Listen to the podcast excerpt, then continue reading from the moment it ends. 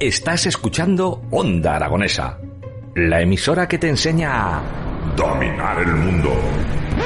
Bueno, mm, tanto, tanto no. Controlar tu país. Ay, tampoco. Entender a tu pareja. Uf, va a ser que no. Disfrutar de tu ciudad. Mira, eso sí, Onda Aragonesa te ayuda a disfrutar de lo más cercano. En el 96.7, Onda Aragonesa.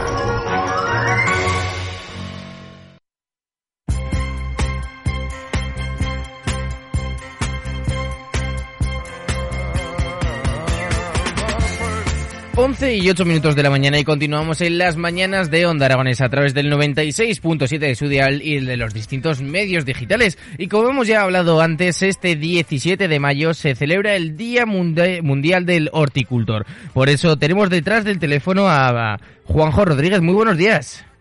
Hola, ¿qué tal? Muy buenos días. ¿Qué tal te encuentras? Pues nada, aquí estamos. Eh, con un día lluvioso por tierras gallegas, pero bueno, disfrutando del día. Bueno, ¿cómo se celebra este Día Mundial del Horticultor? Bueno, pues eh, visitando la huerta, eh, cuidando el huerto es la mejor forma de, celebrar este día, ¿no? Eh, cuidando de esas, de esos cultivos que después nos van a dar a esos alimentos ecológicos que vamos a poder disfrutar en nuestras mesas. Bueno, el pasado viernes presentaste Nos vemos en la huerta, este libro que tengo entre las manos que, que cuéntame, ¿qué es Nos vemos en la huerta? Bueno, Los Venos en la Huerta es un, libro en el que he intentado plasmar un poco pues la, experiencia, lo que he ido aprendiendo de, mis mayores, de mis abuelos, de mis suegros, de, mis padres, bueno, un poco de lo que mm, he ido recopilando de, esa gente que cultivó toda la vida eh, la huerta de una misma forma, de una forma ecológica, donde no intenta eh, e, evita eh, el uso de pesticidas, de químicos, y, he intentado plasmarlo en este libro pues eh, de una forma sencilla eh, que todo el mundo pueda entender un poco pues que cultivar el huerto no es nada del otro mundo que se lleva haciendo muchísimo tiempo y que es más fácil de lo que de lo que parece no de lo que en un principio nos puede abrumar pues no es tan no es tan complicado bueno, después de, de, ese blog magnífico que tienes y de tu canal de YouTube donde nos enseñas la cultura de la huerta, eh, ¿por qué te decidiste a escribir Nos vemos en la huerta? Bueno, eh, ya escribía en el blog eh, de otra de otra forma, de una forma eh, pues para contar directamente lo que estaba haciendo en cada momento, ¿no? Y por ponerlo en un libro, pues la luz me propuso en, ese momento, pues transformar toda esa, esa información que había en el blog y que había en el canal, pues en, un libro para llegar a, a, otro tipo de público, ¿no? Que a lo mejor no visita tanto las redes sociales y además me apetecía, pues plasmar un poco eh, en el libro lo que yo a mí me hubiese gustado encontrar en un libro, ¿no? O sea, eh, acercarme a la huerta de, no con tantos rasgos técnicos y con, tanta información que a lo mejor, eh, como comentaba antes, nos abruma un poco y verlo de una forma más sencilla, una forma más directa, de cómo nos lo transmitiría, cómo me lo transmitiría, por ejemplo, mi abuela a la hora de explicarme cómo cultivar una tomatera. Pues eso es lo que quería plasmar en el, en el libro. Un lenguaje muy llano y sencillo para que todo el mundo pueda, pueda entender y sobre todo pueda aplicar estos consejos que nos das. Sí, yo creo que, mm, bueno, el público lo tendrá que, el lector lo tendrá que decir, ¿no? Pero creo que eh, se explica de una forma bastante sencilla, con un, eh, bueno, un, lenguaje bastante coloquial y yendo directamente al inicio, ¿no? De cómo empezar una huerta si no has cultivado nunca y al mismo tiempo para aquellas personas que han cultivado, pues darle eh, a lo mejor otra forma de, de, ver que, que la huerta es más que, un espacio en el que cultivar tomates y, pimientos, ¿no? Porque para, para Juanjo Rodríguez, ¿qué es una huerta?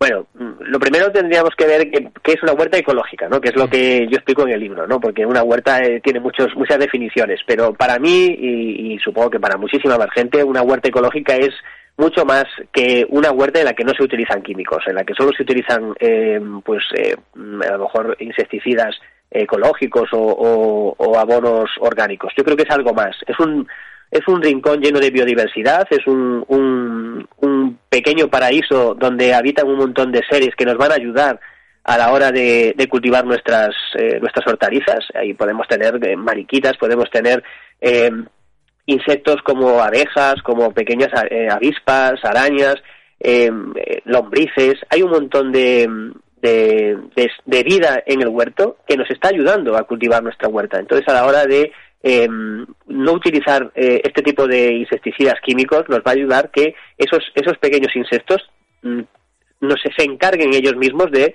eh, polinizar nuestras plantas y al mismo tiempo controlar las plagas, porque también tenemos insectos que no nos van, o algunos bichillos que no nos van a favorecer, pues ellos nos van a ayudar a controlarlo.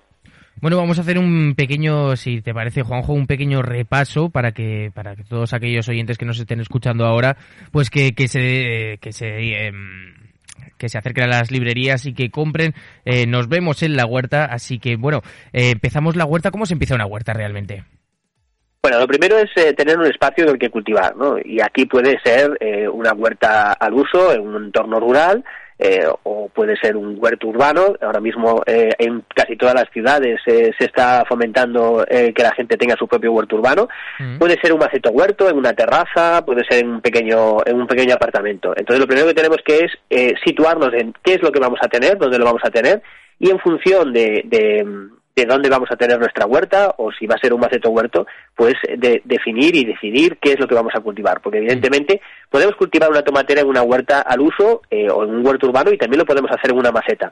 Los cuidados van a ser diferentes. Entonces lo primero es eh, buscar la ubicación. Y después tendremos que tener en cuenta eh, la orientación que vamos a tener de nuestra huerta. No es lo mismo tener nuestra huerta orientada al sur, por ejemplo, pues en Sevilla, donde las temperaturas son altas y tenemos una, unos días de sol bastante más días de sol que podemos tener, por ejemplo, en Santiago, ¿no? Entonces, bueno, pues tendremos que eh, ver cuál es la ubicación y después planificarla. ¿Qué es lo que vamos a hacer? Una huerta eh, al uso, como la que yo tengo, al final eh, lo que tienes que planificar es un poco el tamaño que vas a cultivar. Si vas a cultivar una tomatera, pues detrás no vas a cultivar unos pimientos porque les va a dar la sombra, ¿no? Entonces tenemos que planificar un poco qué es lo, que vamos a plantar cómo lo vamos a plantar en función de las necesidades que tiene esa planta de, luz solar y eh, planificar un poco pues dónde colocar eh, cada planta. Mm. Luego continuamos con los abonos, porque cada, cada planta necesitará un abono diferente, me imagino. Bueno, en una huerta orgánica, al final las necesidades sí que son diferentes, más que en las plantas, eh, es en, en, los, en el proceso de cultivo. Las necesidades de una planta, por ejemplo, de una berenjena, cuando está creciendo, eh, son mm, diferentes eh, en la demanda de, abono que eh, cuando está produciendo flor o está produciendo fruto, ¿no? Porque tiene que tiene que alimentarse más porque está creando ese, esa berenjena, ¿no? En una huerta ecológica, al final lo que utilizamos son abonos orgánicos, pues abonos de animales. y tenemos la oportunidad, aquí en Galicia, por ejemplo, se utiliza mucho el abono de, caballo, el abono de vaca y probablemente en muchas zonas de España se utilice también ese tipo de abonos o el de abono de oveja o... y después tenemos eh, para los huertos urbanos que a lo mejor no tenemos esa, esa cercanía ¿no? de esos tipos de, de abonos pues tenemos el compost o tenemos el humus de lombriz. Y con eso nos va a dar un abanico bastante grande de las necesidades de, de las plantas, cubrir esas necesidades. Que después tenemos que aportar un poquito más de potasio. Bueno, pues tenemos recursos, eh, como por ejemplo con las cáscaras de los plátanos, ¿no? maceradas en agua nos van a dar un aporte de potasio. Eh, las cenizas, cuando hacemos una quema, por ejemplo, de unos restos de poda, pues también nos va a producir eh, un aporte muy interesante a nuestro a nuestro suelo. Entonces, bueno, hay que buscar un poco de recursos y, y están ahí, ahí muy cerca. lo que más me gusta, Juanjo, del libro es que mediante códigos QR lo que vamos a poder hacer, eh, aparte de este lenguaje para que lo entendamos todo, es poder ver, me imagino que los vídeos de YouTube, que, gracias a tu canal de YouTube, Diario de un Neno Labrego, eh, nos redirige directamente para saber, por ejemplo, cómo trasplantar las tomateras a la huerta o otro tipo de recursos que, que pues nos puede salir duda. Sí, yo creo que, bueno, esta mm, propuesta pues eh, es, es, interesante porque muchas veces a veces la gente está leyendo una cosa, y a mí me pasa muchas veces, ¿no? Estoy leyendo algún, algún tipo de información y a lo mejor te cuesta un poco visualizarlo eh, lo que te están contando. Entonces, bueno, yo creo que en el vídeo eh, ese código QR te lleva a determinados vídeos que te, en los que intento explicar un poco, pues de, de otra forma, pues eh, cuándo trasplantar una tomatera. Mm. Muchas veces en, en el canal y en el blog eh, pues la gente me pregunta, eh, oye, ¿cada cuánto tengo que regar un, este, esta planta de pimientos o cada cuánto tengo? Y es difícil, ¿no?, contestar esa pregunta, porque mm, las características del suelo no son las mismas, las características de, temperatura no son las mismas. Bueno, hay muchos factores que influyen. Entonces yo creo que el riego de, de todas las plantas eh, debe ser distinto.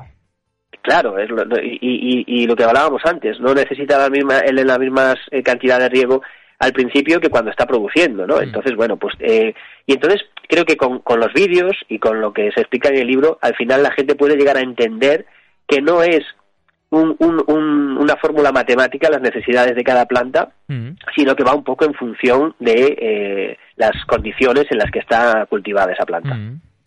Madre mía, pues eh, la verdad es que me encanta, yo me lo voy a leer y sobre todo el, hecho de que tenemos una guía detrás sobre, por ejemplo, si vamos a, plantar una, una, especie de guía de cultivo donde si vamos a plantar acelga, ajo, pues esas recomendaciones, ese, esa humedad que necesita, el, por ejemplo, la berenjena, el suelo, el riego, un libro muy completo que te tengo que decir, ¿de dónde has sacado tantos secretos, Juanjo? Bueno, eh, yo creo que eh, al final eh, mis, mis, mis abuelos eh, todos fueron eh, agricultores, eh, trabajaron en el rural, mis suegros, por ejemplo, aprendí mucho de mis suegros cuando conocí a mi pareja y, y, bueno, pues empecé a cultivar la huerta con ellos también y ellos me enseñaron pues muchas cosas. Entonces yo creo que es lo que también muchas veces cuento en el canal, que intento transmitir lo que a mí me fueron transmitiendo pues esa gente mayor. Y muchas veces le, cuando la gente te pregunta, le digo, mira, recurre mm, a, la gente de tu entorno, a esa gente mayor que tienes en tu huerta. Es la mejor que mm, cerca de tu huerto, ¿no? Es la que mejor te puede explicar cómo cultivar una tomatera en Sevilla o en Zaragoza, por ejemplo, ¿no? O sea, porque mm, eh, yo tengo eh, los conocimientos de cómo cultivarlos pues en, en esta zona, ¿no? En, en, la zona de Galicia con una determinada humedad, unas determinadas precipitaciones, una cantidad de sol pero en cambio la mejor gente que puede explicártelo es la gente que tienes alrededor, esa gente que ya cultivó toda su vida y que tiene una sabiduría ahí que está deseado contarte. Entonces simplemente hay que sentarse al lado de esa gente y escuchar. Y, se aprende mucho, ¿eh? Se aprende mucho. Mm. Bueno, pues eh, ya sabéis que si queréis esta guía del conocimiento del huerto ecológico, lo que tenéis que hacer es acercaros a vuestras librerías y comprar. Nos vemos en la huerta. Así que, Juanjo, ha sido muchísimas gracias por conectar con nosotros, sobre todo por, por traernos la huerta ecológica a Onda Aragonesa. Nada, muchísimas gracias a vosotros por interesados por, por nos vemos en la huerta y, y un saludo para toda la audiencia. Muchas gracias, hasta luego. Hasta luego.